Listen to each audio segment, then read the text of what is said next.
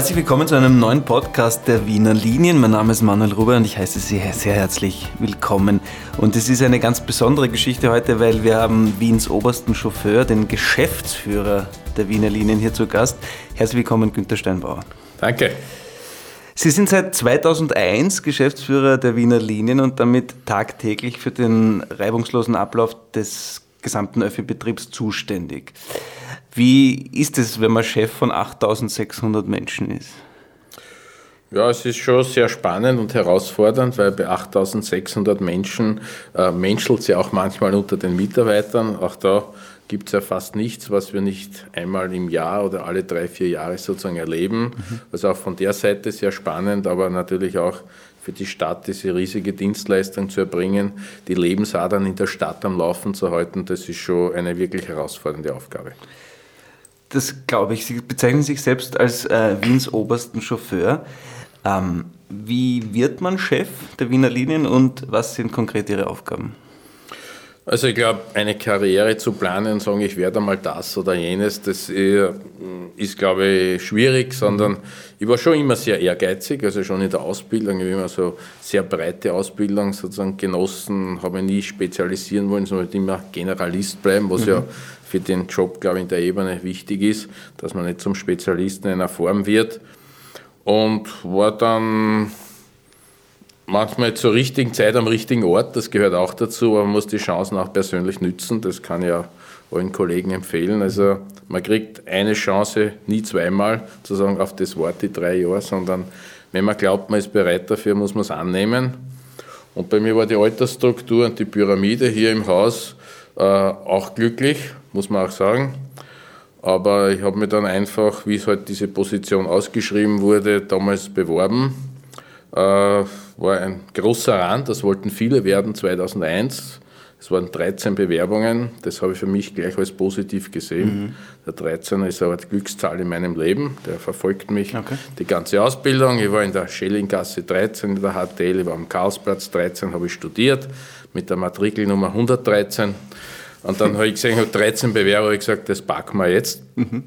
Ich war der Jüngste unter all diesen Bewerbern, aber habe durch entsprechendes Auftreten und auch vorherige Ausbildung, ich bin da noch zwei Semester mit 40 Jahren studieren gegangen, nach Innsbruck, General Management, berufsbegleitend, konnte ich doch die honorigen Herren der damaligen Generaldirektion überzeugen, dass das die beste Lösung ist, wenn sie mich nehmen.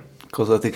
Ähm, das können Sie jetzt leider über das äh, Radio oder über den Computer nicht sehen, aber wenn Sie von Auftreten sprechen, der Herr Geschäftsführer hat auch fantastische Schuhe an. Also für alle, die äh, mal bei den Wiener Linien vorbeischauen wollen, latschen Sie in die Generaldirektion und schauen Sie sich die Schuhe des Herrn Direktor an.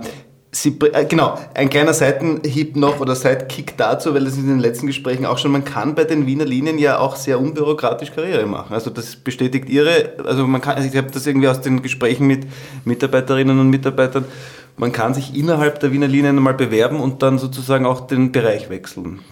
Ja Natürlich, also mhm. es gibt ja viele Bereiche, wo man nicht eine ganz spezifische Ausbildung braucht, sondern wo unterschiedliche Disziplinen der Ausbildung gefragt werden, gerade der betriebliche Bereich man kann fast Techniker sozusagen, egal welche Technik sie studiert haben, Elektro, Maschinen, Bautechnik etc., gut gebrauchen, weil da geht es auch viel um Menschenführung und so, also es geht auch um andere Soft Facts und nicht immer nur um die, um die starre Ausbildung. Und daher ist das, glaube ich, ganz gut, der interne Jobmarkt. Und wir wollen eben Leute haben, die vernetzt und breit denken und nicht in ihrem Kästchen verharren. Das unterschreibe ich und das ist auch, finde ich, als Bild für die ganze Stadt Wien eine wunderbare Geschichte. Herr Steinbauer, könnten Sie uns noch ein paar Punkte Ihrer Karriereleiter sozusagen schildern? Das interessiert die Menschen, glaube ich, sehr. Ja, also eigentlich waren es ja gar nicht so viele Punkte, weil ich jetzt ja schon 18 Jahre in der Geschäftsführung bin. Das heißt, ich bin mehr als die Hälfte meines beruflichen Lebens hier eigentlich immer Geschäftsführer gewesen. Mhm. Aber so angefangen habe ich 1982 mit einer mm, starken Ansage, wie man so schön sagt. Weil ich kann mich gut daran erinnern, mit dem damaligen Direktor, der hat so Jungakademiker, die aufgenommen wurden, so einmal zu sich gerufen und hat ihnen erklärt, wie wichtig sie in Zukunft sein werden und was sie alles für Jobs begleiten könnten, wann sie sich entsprechend anstrengen. Und das war ungefähr sechs Wochen, nachdem ich gekommen bin. Und ich habe damals einmal gleich die Frage gestellt, okay, und wie wird man jetzt da Direktor? Äh, das hat mich ein bisschen verfolgt in den nächsten Jahren, weil es waren ja ein paar Kollegen dabei. Nicht? Also ja. die letzten sind jetzt in den letzten Jahren leider in Pension gegangen, aber die haben immer wieder an diese Ansage erinnert und die haben gesagt, okay, Ansage ist Ansage, das machen wir jetzt dann. Äh, und war dann drei Jahre in der Instandhaltung. Das war mir dann irgendwann nicht mehr herausfordernd genug, obwohl es ja da auch viele Themen gibt und habe in den U-Bahn-Neubau gewechselt. Das war für mich sehr gut, weil da war gerade eine große Alterslücke. Ich war sozusagen der Benjamin dort, aber der nächstälteste war fast 20 Jahre älter äh, und konnte dann sehr rasch dort äh, wichtigste Projekte leiten. Die war für die ganze U-Bahn-Planung über einige Jahre zuständig und bin dann 95 so ziemlich der jüngste Abteilungsleiter da im Haus geworden damals und habe den ganzen U-Bahn-Neubau übernommen und Damals gab es nur zwei U-Bahn-Bauabteilungen, eine beim Magistrat, mhm. eine bei uns. Und die, eine der ersten Tätigkeiten in den ersten zwei Jahren war dann einfach, äh, den Magistrat bei uns zu inhalieren und alles bei uns zusammenzuführen, was sich bis heute als gut erwiesen hat. Äh, ja, und das hat dann auch, glaube ich, den Herren in der Generaldirektion und alles imponiert, dass dann einen Jungspund gibt, der sich da eigentlich nichts pfeift und sie, die, diese Dinge da alles in die Hand nimmt. Und das war dann die Voraussetzung, eben 2001 Geschäftsführer zu werden. Also von den Positionen waren es jetzt gar nicht so viele, aber es war immer als Jüngster irgendwo zu sein, an der vordersten Front. Das hat wahrscheinlich schon in der ersten Klasse Volksschule begonnen. Ich bin Ende Oktober geboren und der Großvater, der immer auf mich aufgepasst hat, hat mich das Jahr davor in die Schule geschickt. Ich hätte noch ein Jahr zu Hause bleiben können, aber ich gesagt, die Rotzpipen halte ich nicht mehr aus. Den schickt man in die Schule. Und den Vorsprung habe ich sozusagen behalten. Inzwischen hat sich der Fehler, der Jüngste wo zu sein, äh, sozusagen gebessert. Aber die Ansage, wie wird man da Direktor, hat man 2001, habe ich von einigen gehört. Ja. Mhm. Wie managt man das, wenn man 2,6 Millionen Fahrgäste täglich in die Arbeit, in die Schule oder zum Sightseeing bringen muss?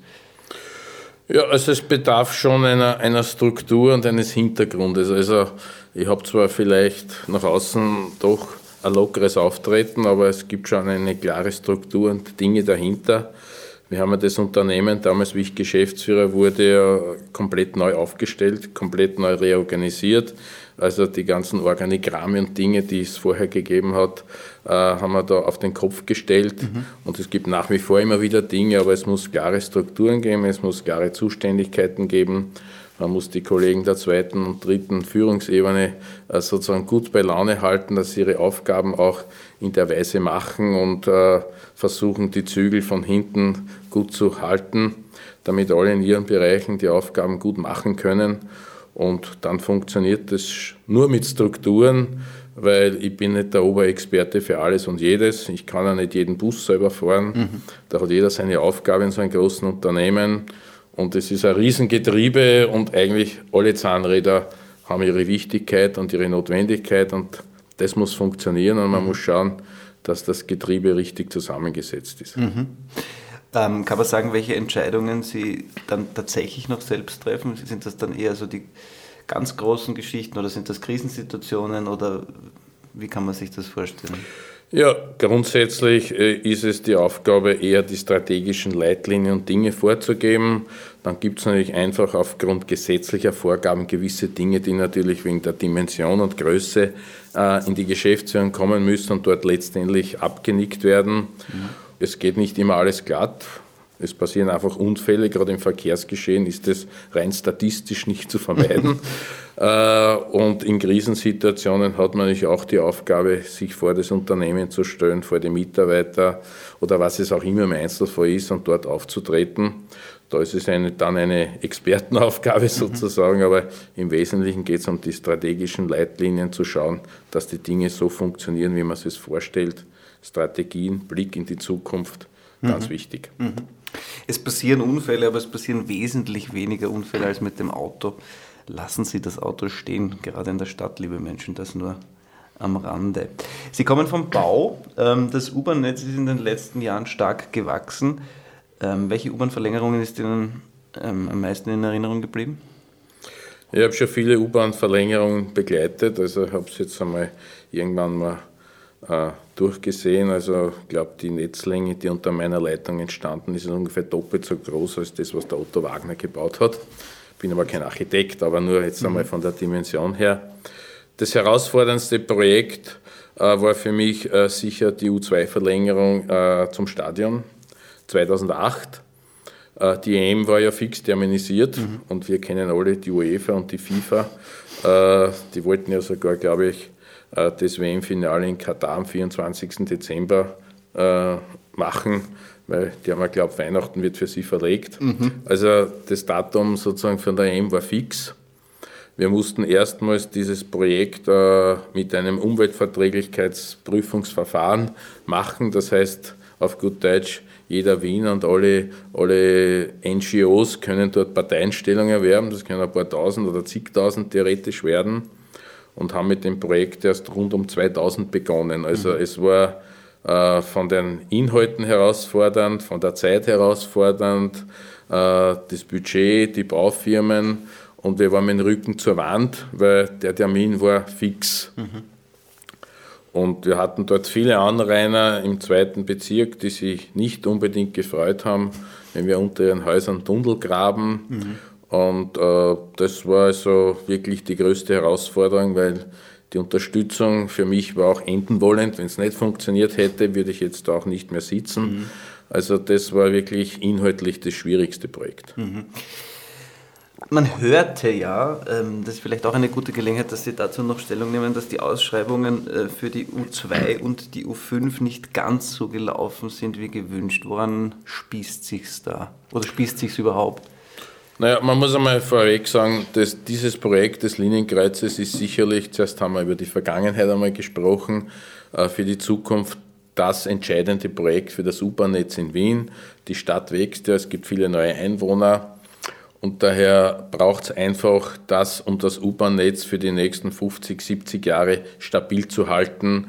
Überlastungen bei der U6, die es gibt, bei der, bei der U3 in gewissen Teilbereichen hier sozusagen hintanzuhalten und für die Zukunft die Leistungsfähigkeit zu halten. Es ist also ein unverzichtbares Projekt, um das Verkehrsgeschehen in Wien wirklich äh, am Laufen zu halten. Wir reden ja auch über Klimawandel und sonstige Fragen. Äh, das heißt, es geht ja nur mit Verlagerung auf den öffentlichen Verkehr, wenn man die Klimaziele, die CO2-Ziele erreichen soll. Mhm.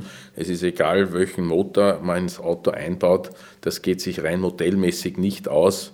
Die Leute müssen noch mehr im öffentlichen Verkehr fahren, mhm. sonst werden wir das nicht erreichen und die Erderwärmung wird noch mehr steigen. Das heißt, wir sind da wirklich auf der Seite, äh, wo, wo die, die Maßnahmen auch greifen mit mhm. Verlagerungen.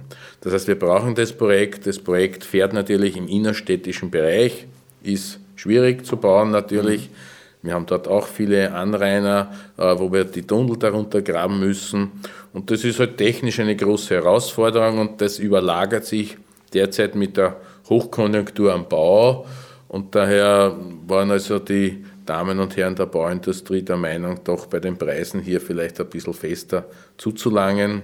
Wir wissen auch aus der Vergangenheit, was so ein Kilometer Tunnel kosten kann, mit verschiedenen Schwierigkeiten.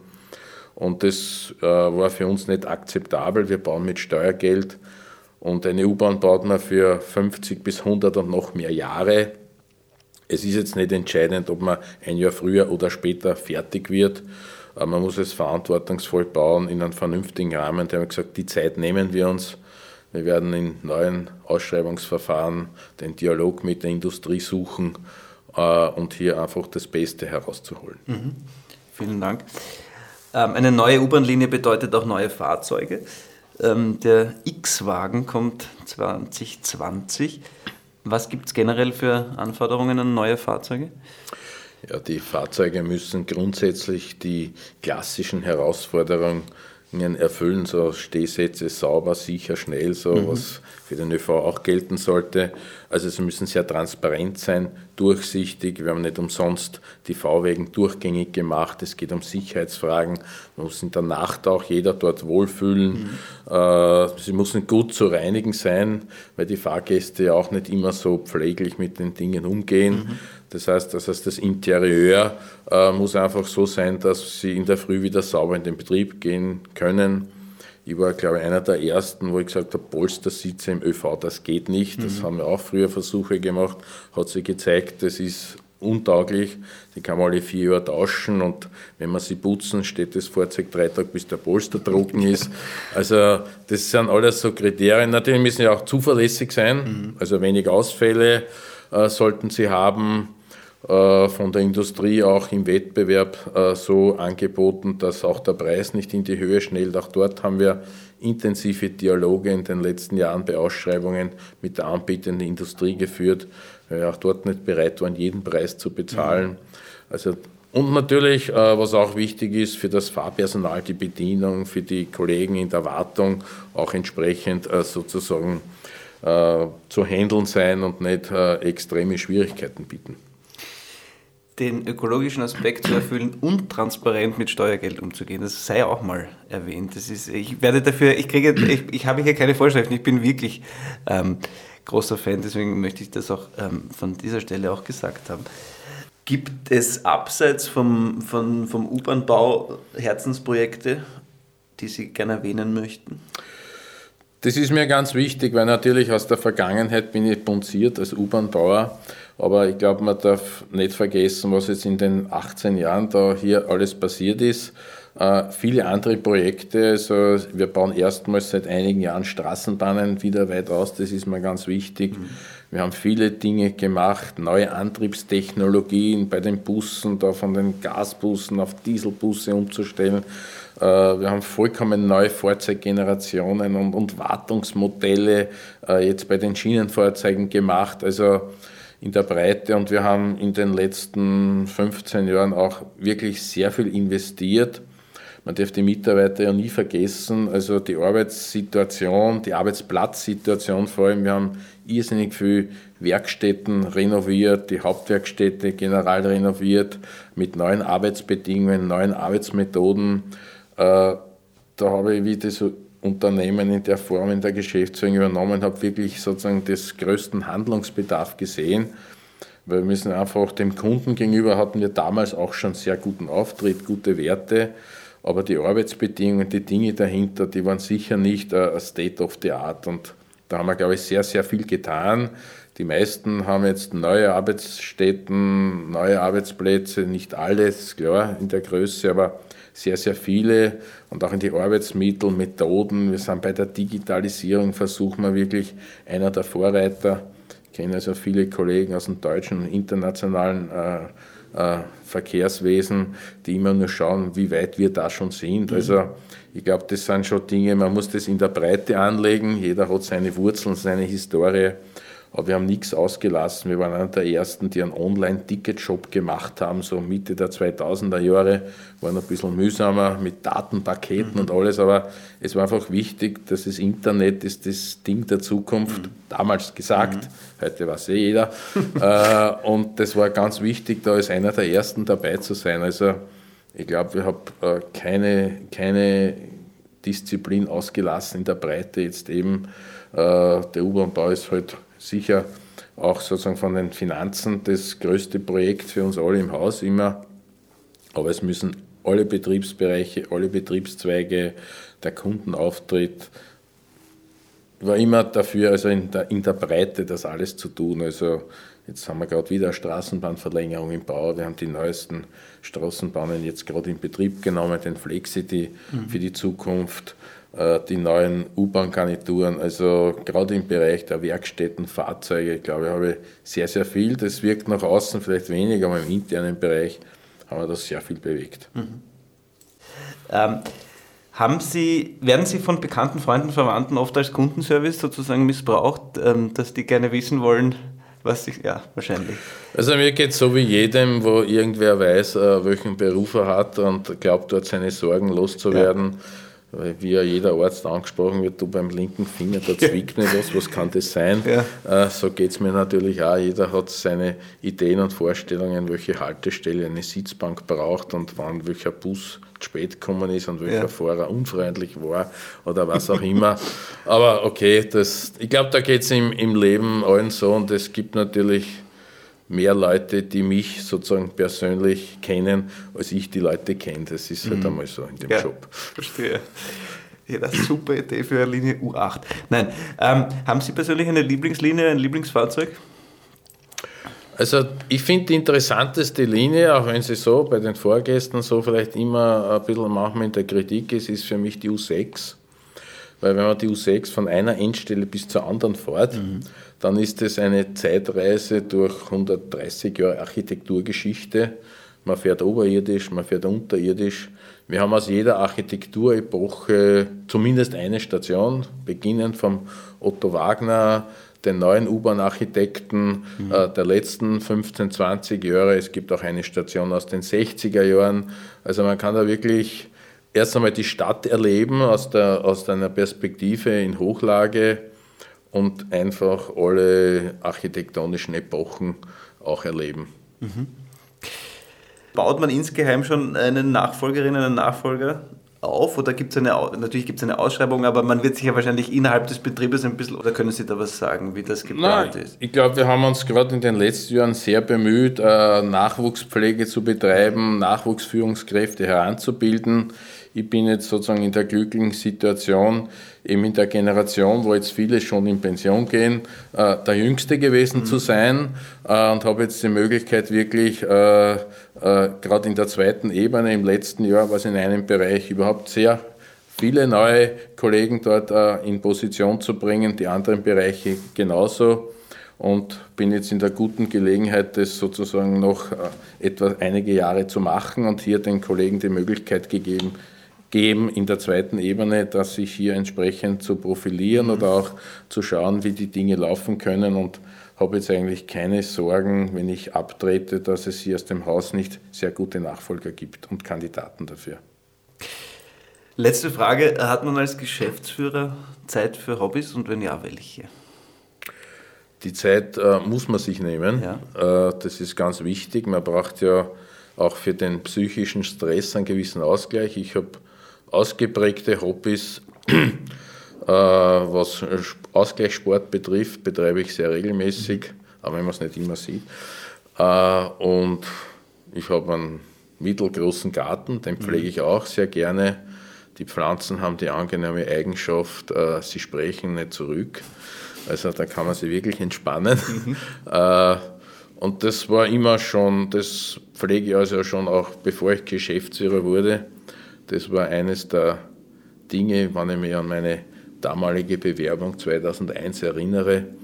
Da geht es ja oft auch so im Zwiegespräch und Dialogen oft doch ein bisschen rescher her, weil die Personalberater ja wissen wollen, wie belastbar die Leute sind. Und ich kann mich an die Frage erinnern, wo dann die Dame dort gemeint hat, was, wie ich denn damit umgehe, wenn ich da irgendwie den ganzen Tag 16 Katastrophen auf mich zukommen und ich nicht weiß, wie es weitergeht geht. Und ich habe gesagt, wissen Sie was, da geht's raus. Ziehen wir die Bock an und gelaufen, weil dann fällt mir was ein. Mhm. Ich habe mal von einem Marathonlaufer den Satz gehört, wer laufet, der findet. Ähm, Richtig, in diesem ja. Sinne. Herr Geschäftsführer Steinbauer, vielen Dank für Ihre Zeit und Ihnen danke fürs Zuhören.